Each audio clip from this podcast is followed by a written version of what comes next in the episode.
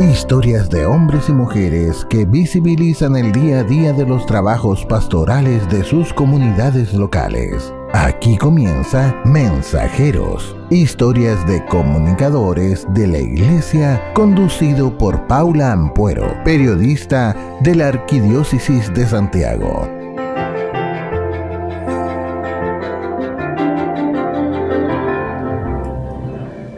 ¿Qué tal? Hola a todos y a todas, sean muy bienvenidos a este nuevo episodio de Mensajeros, Historias de Comunicadores Parroquiales, un programa producido por la Arquidiócesis de Santiago y que se, transmite para todo Chile a través de la frecuencia de Radio María y también a través de internet www.radiomaria.cl. Soy Danilo Picard, periodista del Arzobispado de Santiago y durante estas semanas he reemplazado a Paula Ampuero en este pequeño espacio en que hemos dialogado sobre las distintas labores y experiencias que nuestros agentes pastorales han podido desarrollar en sus comunidades.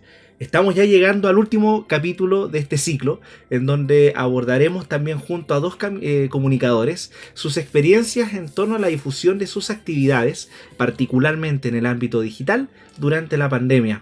Es por esto que quiero saludar a Mirta Rojas, comunicadora de la parroquia San Gabriel en Lo Prado. ¿Cómo estás, Mirta?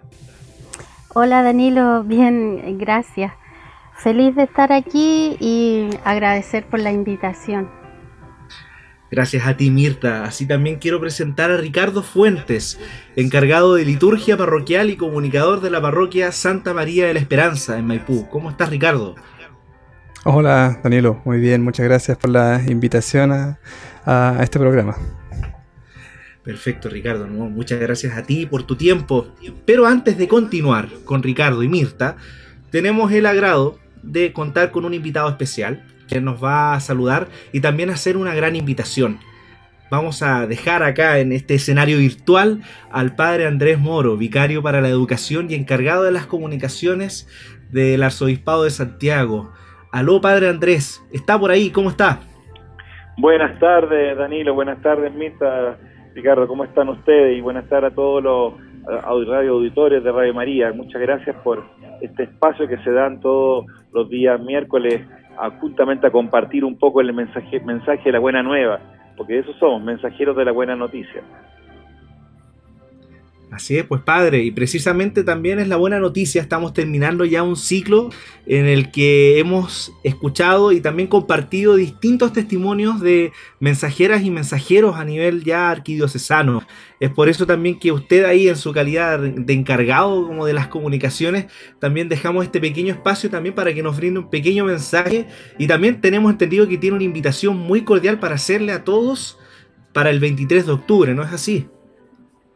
Correcto. Bueno, en primer lugar agradecerte a ti antes a la Paula Ampuero que tomaron la conducción de este programa, agradecer a la Radio María que nos abrió el espacio. Esperamos, como bien dicen ustedes, es un ciclo de muchos ciclos más que podamos también compartir.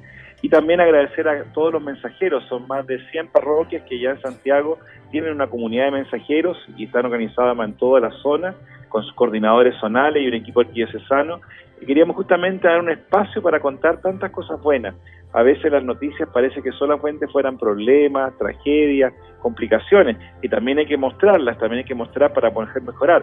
Pero ante todo también es importante mostrar lo positivo, porque lo positivo transforma. Donde abunda el mal, sobreabunda la gracia, sobreabunda el amor, dice el apóstol Pablo.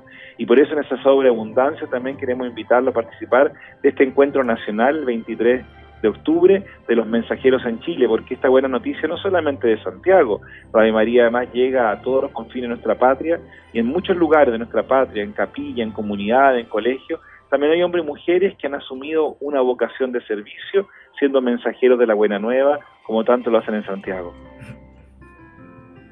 Así es, padre, es precisamente esto. Eh, el día 23 vamos a tener esta instancia virtual eh, tal como usted ya lo ha contado, en el que vamos a ampliar este, este encuentro a nivel país. Y aquí invitamos a todas y a todos quienes están escuchándonos eh, para que puedan también contactarnos a través del correo de comunicaciones arroba iglesiadesantiago.cl. Si quieren averiguar más también, incluso a través de nuestras redes sociales de Iglesia de Santiago, pueden escribirnos con total confianza, nos vamos a poner en contacto con cada una de las diócesis y la idea es poder también compartir esta buena nueva, en especial durante la pandemia, los frutos que ha ocurrido durante la crisis sanitaria, que son frutos de encuentro, frutos también de amor y que nos han acompañado y que han acompañado a muchos eh, en esta época y es precisamente dar una voz y una señal de que desde las voluntades de las parroquias a través de los agentes pastorales y también de personas quienes de forma muy desinteresada han ha hecho de a lo mejor una página web, una red social o a lo mejor compartir la buena nueva de alguna actividad que se ha hecho, han hecho también un testimonio de mensajeros. Y es precisamente eso lo que queremos convocar para ese día. Entonces, ahí por, lo menos, padre, usted ya apuntó certeramente a lo que se está, a lo que se va a desarrollar. Y aquí yo le voy a hacer una pura pregunta, y aquí usted también va, a lo mejor, a, es parte de la dinámica que siempre hacemos dentro del programa. En una sola o muy brevemente, ¿qué significa para usted ser mensajero actualmente? Mostrar que uno está enamorado del Señor hasta las patas, desde que nace hasta que muere, y que la vida es justamente comunicar comunicar con la vida, comunicar con la palabra, pero comunicar sobre todo con el testimonio. Ser mensajero es ser testimonio del amor de Dios en la vida de uno, en la vida de la comunidad y en el mundo entero. Eso es ser mensajero.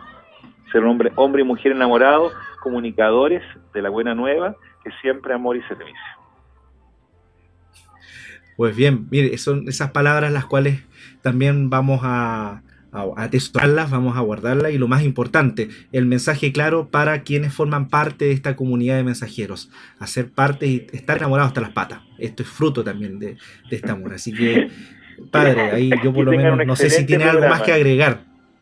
No, solamente agradecerle a cada uno de ustedes el esfuerzo, la dedicación, porque armar un programa que se dé una vez es desafiante pero armar un programa que tenga todo un ciclo de programas semana a semana es un compromiso y una tarea hermosa y los frutos se pueden prolongar, porque además, gracias a Dios, todos estos programas al estar subidos en las redes sociales, también uno lo puede escuchar una y otra vez y seguir descubriendo. Como imagino que hoy también nuestros invitados van a poder compartir lo que significa usar las redes sociales, evangelizando a través de estas redes sociales, no teniéndole miedo, sino que educándolas y transformándolas en mensaje, mensaje de Dios también. Así que que tengan un muy buen programa y los seguiremos escuchando aquí desde la casa.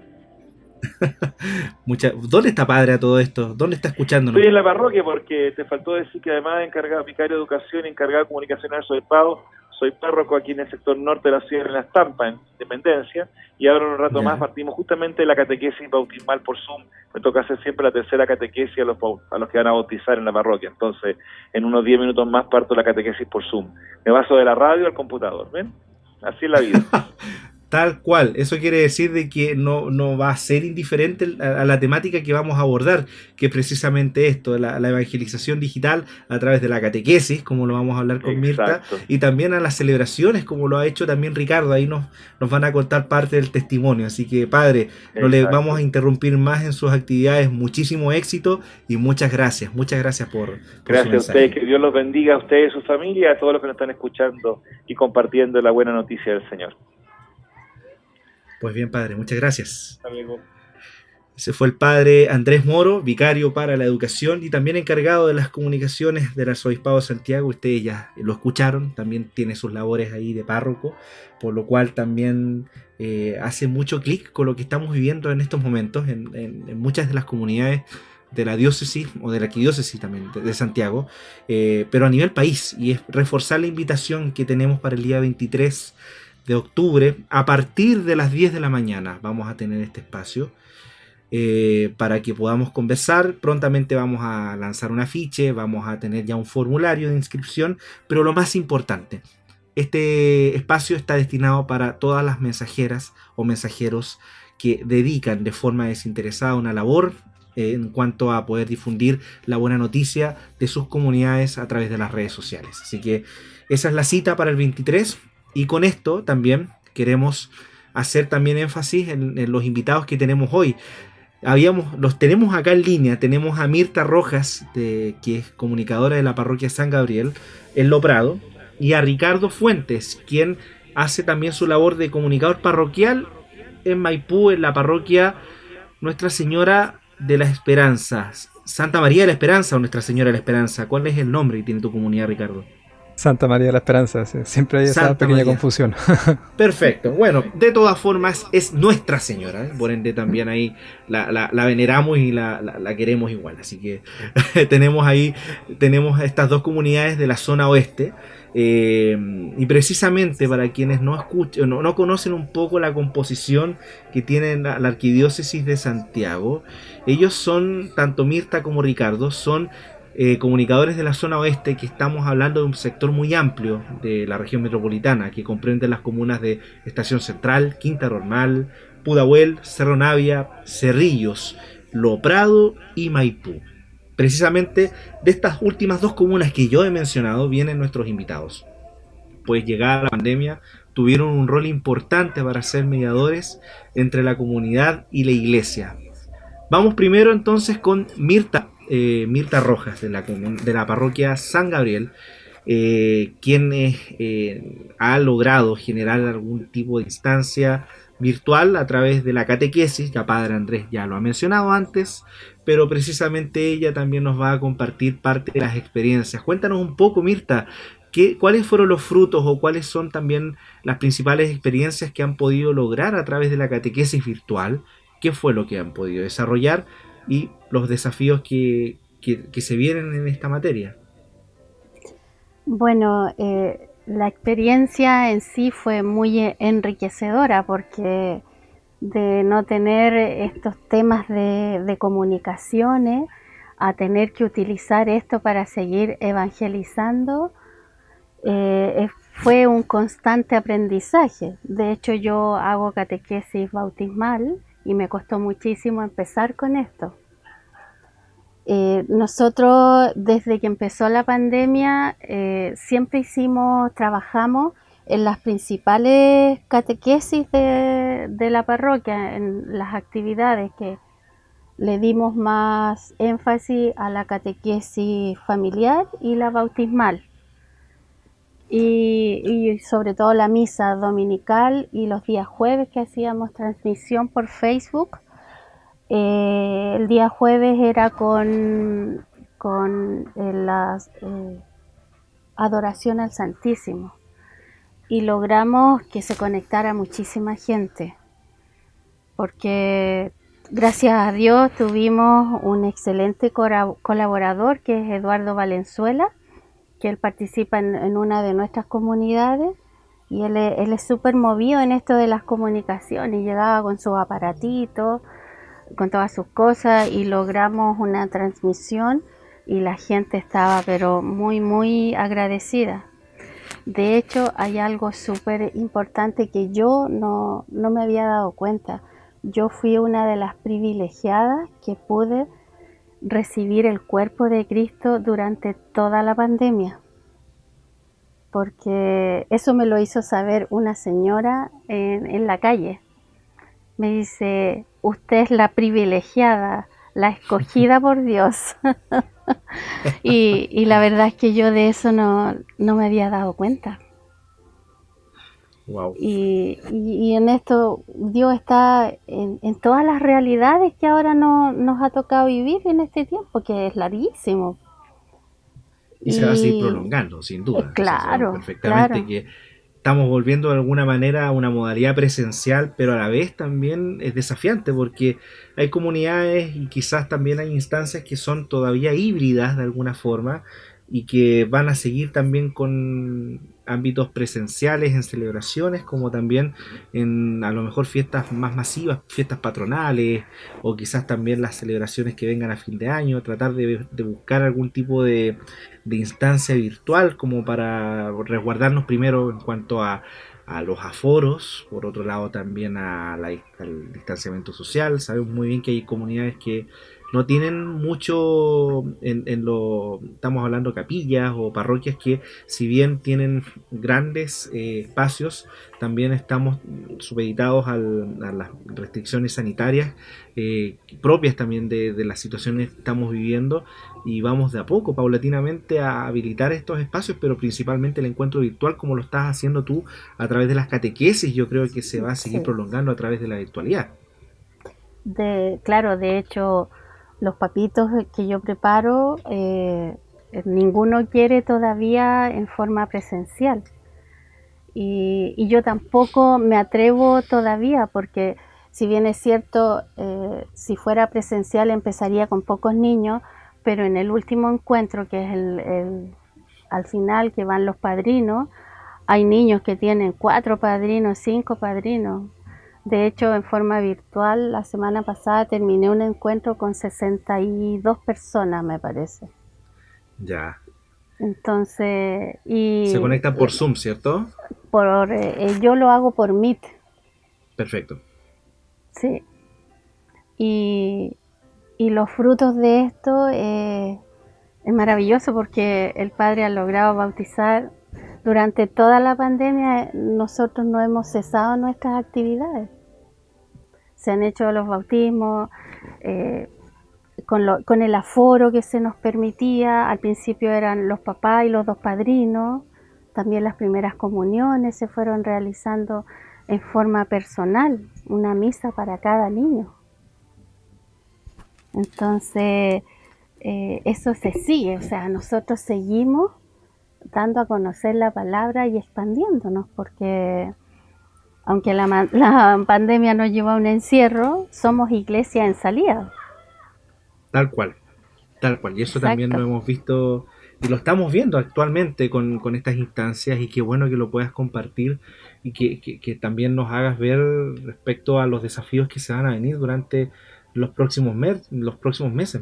yo creo que, que, lo que hace San Gabriel de alguna manera también es testimonio propio de algunas otras comunidades que a nivel arquidiocesano también o a nivel país, por qué no decirlo, están buscando estas instancias de poder habilitar encuentros virtuales, pero también encuentros presenciales y también tomando en cuenta lo que vamos viviendo y los miedos propios también de, volver a vernos, pero lo, clave acá es cuidarnos y aquí a través de la mascarilla tenemos los ojos y los ojos hablan mucho. Así que yo creo que a través de eso tenemos quizás harto, harto trabajo por delante. Pero yo quiero también conocer el caso de Ricardo.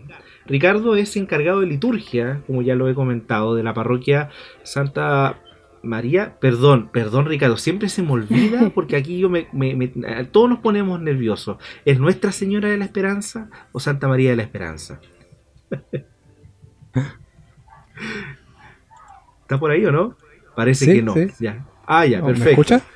Sí, te escucho. Santa ah, María de la Esperanza. Perfecto. Sí, justamente. Y eh, en este caso, ustedes también, en el decanato de Maipú, tengo entendido que ustedes hace un tiempo atrás hicieron una actividad muy, pero muy bella, en el sentido de eh, poder convocar a la comunidad a poder sintonizar a través de un canal de YouTube eh, una celebración, pero a la vez también hicieron eh, actividades en virtuales donde transmitían las misas. Cuéntanos un poco más. Yo no quiero revelar el spoiler de esto. Cuéntame un poco de lo que se trató. Bueno, sí, o sea, iniciada la pandemia, nosotros al tiro decidimos que era importante mantener a toda la comunidad parroquial eh, resguardada y poder llegar a todos ellos. Entonces lanzamos al tiro el, canal de YouTube para poder llevar todas las transmisiones de las misas. Al principio fue todo un desafío, no teníamos casi nada de, elementos, o sea, se grababa la misa con, lo que fuera y después la subíamos a, a los canales de YouTube. Y así con el tiempo ya logramos eh, mejorar un poco la forma de transmisión, llegamos a transmitir en vivo y después llegó una época eh, interesante en julio que era la celebración de la, de la Virgen del Carmen. Antiguamente siempre la, la, imagen de la Virgen del Carmen, la Virgen Peregrina, siempre visitaba todas las parroquias. En nuestra, en nuestra comunidad parroquial tenemos seis capillas y las visitaba. Entonces ahí la gente se podía reunir en torno a la imagen de la Virgen del Carmen. Obviamente en pandemia eso no se podía hacer. Así que decidimos que para poder eh, llegar más a la gente, eh, íbamos a hacer un recorrido. O sea, íbamos a poner la imagen de la Virgen sobre una camioneta y así partir hacia todas las calles lo que más pudiésemos dentro de la, dentro de nuestro territorio parroquial. Y ahí el desafío interesante era cómo, hacer, cómo poder llegar a todas las personas a las calles donde no pasábamos. Así que hay un, un, desafío tecnológico interesante para poder transmitir también este recorrido. Asimismo, la gente que no, no iba a estar cerca pudiera ver cómo eh, el recorrido, la gente que salía a saludar. Eh, como se llama también, para que supieran si veníamos cerca o no del, del sector donde, donde, donde estaban esperándonos. Uh, y fue realmente impactante. O sea, me recuerdo que había un niño que salió con la bolita a recibirnos. Y cuando nos vio, nos saludaba con un pañuelo blanco y corrió detrás de la camioneta, si no me equivoco, unas 5 o 6 cuadras. Así, pero muy alegre, muy emocionado, así que de verdad impactante. Sí. La abuelita atrás apenas podía seguir al, al niño, pero fue una, una experiencia eh, impactante. O sea, había gente que recibió también la imagen eh, de rodillas, llorando porque eh, le hacía falta esa cercanía de, volver a, interactuar con la, con la, gente. Creo que es algo que, que, a pesar de que estábamos ahí presentes, faltaba un poco, un poco más de, de la parte, de nuestra parte son experiencias significativas, yo creo que, que, se dan también producto del servicio que, por un lado, da poco también ustedes lograron conformar en la pandemia, pero que hablan quizás de un testimonio bello de comunidad que, que pese al aislamiento, a la quizás como a la frustración propia también del encierro, eh, este tipo de instancias les ayudó a ustedes de alguna manera a poder estar en comunión. Eh, aparte del testimonio de Ricardo, Mirta, ¿tú recuerdas también algún tipo de experiencia significativa que, se ha dado a propósito de la catequesis virtual como lo estás llevando a cabo durante este tiempo? Eh, sí, yo preparé, bueno, yo preparé muchos grupos durante el año pasado y este año y un día se acercó una señora cerca de mi casa y me dice, yo necesito abrazarte, yo no tenía idea quién era, entonces me dice, muy emocionada, me dice, tú me, preparaste, preparaste a mi hija para que pudiera recibir el bautismo, porque lo estábamos esperando hacía mucho tiempo, y con esto de la pandemia como que la gente se asustó un poco y se acercó mucho más a la iglesia. Entonces, y ella me, me abraza, se saca la mascarilla, me dice, ¿te acuerdas de mí? Poco me acuerdo porque de repente no se pueden ver todas las caras ahí en el computador. Pero me emocionó muchísimo, muchísimo, porque eh, eh, mucha gente se acerca, me da las gracias, que gracias a todo este esfuerzo que hicimos como comunidad, como iglesia, eh, ellos lograron dar el primer sacramento a sus niños, que están como en paz. Eso. Oye, qué, fundamental entonces ha sido el apoyo que, que, han dado, o sea, el, el, efecto que tiene el sencillo gesto de poder conectarse a través de un computador o a través de un, de un teléfono, eh, a través de este tipo de instancias puede cambiar la vida de muchos. Yo, yo creo que con lo que cuentas, Mirta, también es también parte del testimonio que mucha otra gente ha podido vivir durante esta época. Eh, lo mismo pasa con lo sacramental también, la transmisión de las Eucaristías. Sabemos muy bien que lo virtual nunca va a reemplazar lo presencial, en especial el sacramento, pero hay algo que, que ha impactado mucho. Yo creo que esto también habla mucho de la necesidad que, que post eh, encierro estamos viviendo, cuáles han sido quizás, en el caso de Ricardo, algún tipo de cambio o efecto que te ha tocado ver post encierro, eh, ahora volviendo a lo presencial? Em, o sea, tratar de, de, hacer que las personas... A ver, algún cambio significativo. O sea, uno tratar de explicarles ciertas cosas importantes que siempre la gente quiere eh, reunirse, abrazarse. Entonces ahí nosotros siempre o sea, yo principalmente traté de, inculcar mucho en, todas, las, en todas las, comunidades chiquititas que tenemos nosotros, que siempre respetaran todas las normas sanitarias. O sea, hicimos hasta un, un videito donde explicábamos esto tiene que hacer, tiene que siempre usar mascarilla, alcohol gel y ese tipo de cosas. O sea, no sé, de repente la señora que iba así, y a pesar de que estaban puestas las sillas para que se estuvieran separadas, arrastraba las sillas y se sentaba al ladito. No, eso no lo puede hacer. Entonces, de a poco costó un poco esa, esa costumbre de, de respetar este, esta distancia, sobre todo con comunidades que son muy de piel, muy con, con ganas de abrazarse, que, que, el saludo de la paz de repente era pero un bullicio porque tenían mucha, mucho amor, mucha alegría por, por entregar. Entonces, pasar a, a algo tan, algo un poco lejano aprender cómo, cómo convivir de, de, esa manera. Pero de a poco se van logrando muchas cosas, de a poco vamos haciendo. Y también tratar de buscar las mejores alternativas para que las personas puedan participar, para que puedan tener todos sus espacios, para, que, para poder hacer, respetar las tradiciones que tenemos como, como comunidad. O sea, por ejemplo, en algo que nosotros queremos hacer, que, que, antes teníamos, es que hacíamos la misa de, Navidad el día 24 en el Cerro Primo de Rivera. Claramente por pandemia suspendía totalmente esa actividad. Este año queremos ver si es que se puede hacer algo, por último con menos gente, pero tratar de, de retomar esa, esas cosas tan significativas, tan importantes. Mira qué bueno, qué bueno. Yo, yo, creo que aquí ya para cerrar y muy brevemente, Mirta, cuéntanos las redes sociales que tiene la comunidad de San Gabriel y lo mismo también a Ricardo, ahí que nos cuenten en un minuto dónde los podemos ubicar. Tenemos página web que debo reconocer que la tengo bastante abandonada porque le hemos dado más énfasis al Facebook, Parroquia San Gabriel, Perfecto. y a nuestro Instagram. Parroquia San Perfecto. Gabriel también. Parroquia San Gabriel entonces en Facebook y en Instagram. Y en Perfecto. Instagram. Ya. Y en el caso de Ricardo, cuéntanos un poco las coordenadas de la, de la comunidad también para que vamos a visitar y ver cómo lo están haciendo. Claro, ahí nosotros tenemos canal de Facebook, Parroquia Santa María de la Esperanza, Instagram, también Parroquia Santa María de la Esperanza y en YouTube. Ahí están todas nuestras celebraciones y toda la información que, que necesite la gente. Pues bien, les agradezco mucho a los dos por compartir ahí parte del trabajo que están realizando durante esta época.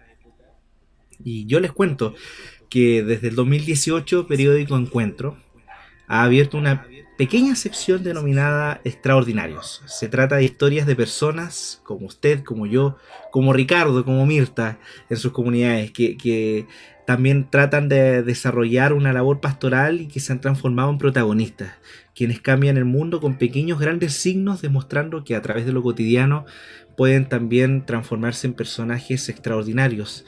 Y cada edición está, en este caso, ahí un apartado pequeño donde cada persona narra en, eh, su testimonio muy breve y justamente vamos a compartir una de las historias que salió ya en la edición de octubre está recién salida del horno, por llamarlo así, eh, a cargo de Sergio Cortés Valdés, quien es gerente general del cementerio Parque del Recuerdo y que su testimonio es muy importante respecto a lo que también ha comentado Mirta, a lo que ha comentado Ricardo en el momento más álgido de la pandemia.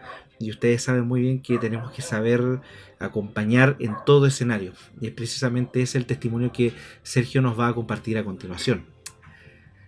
Uno de los desafíos más duros que me ha tocado vivir como gerente general del cementerio Parque de Recuerdo ha sido el de contener a muchas familias desde que comenzó la pandemia, especialmente en tiempos de cuarentena.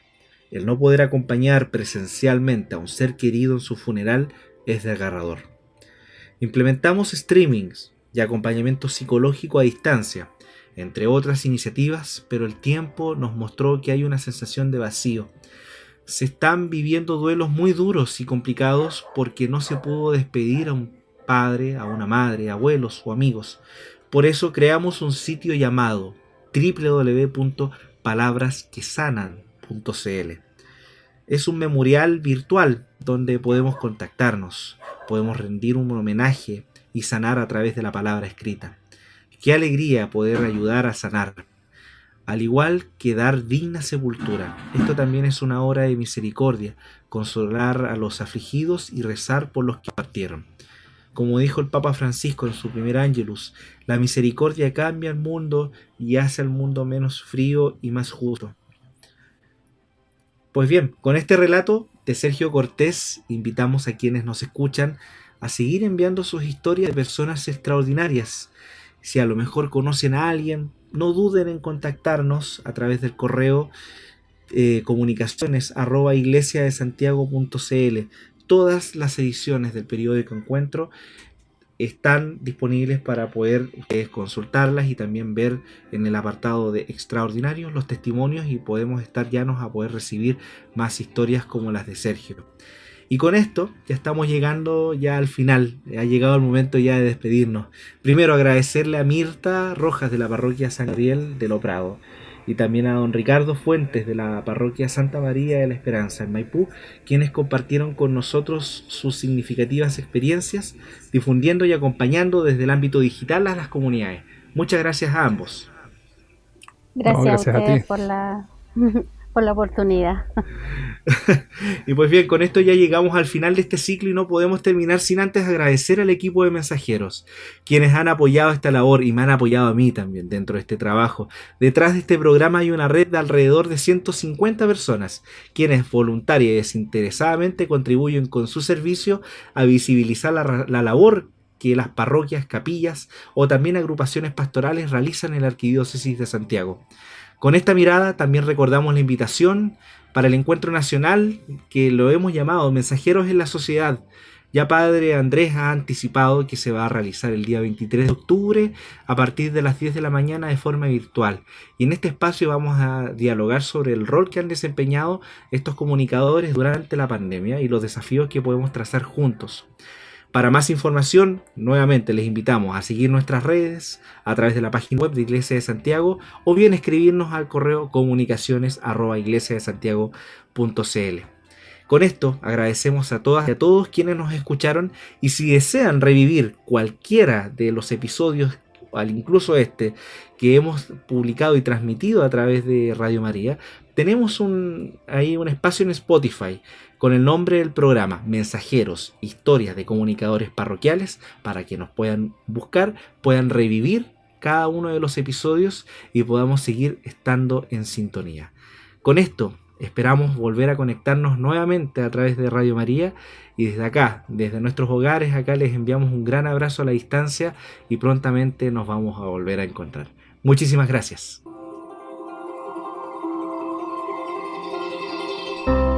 Mensajeros. Vuelve la próxima semana con nuevas historias. Aquí, en Radio María. Una buena señal para Chile.